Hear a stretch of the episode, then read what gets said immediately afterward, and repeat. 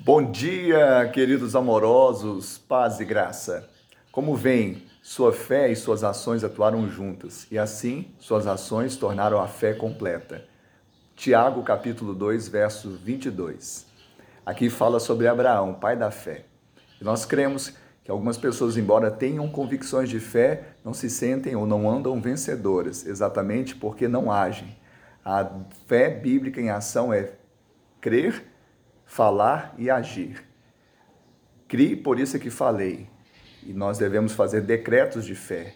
Mas não somente isso, devemos agir de acordo com o que nós cremos.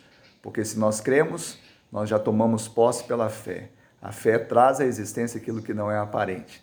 Que você viva assim, agrade o Senhor e viva como um vencedor. Que Deus te abençoe e te dê um dia de bênção e vitória em nome de Jesus.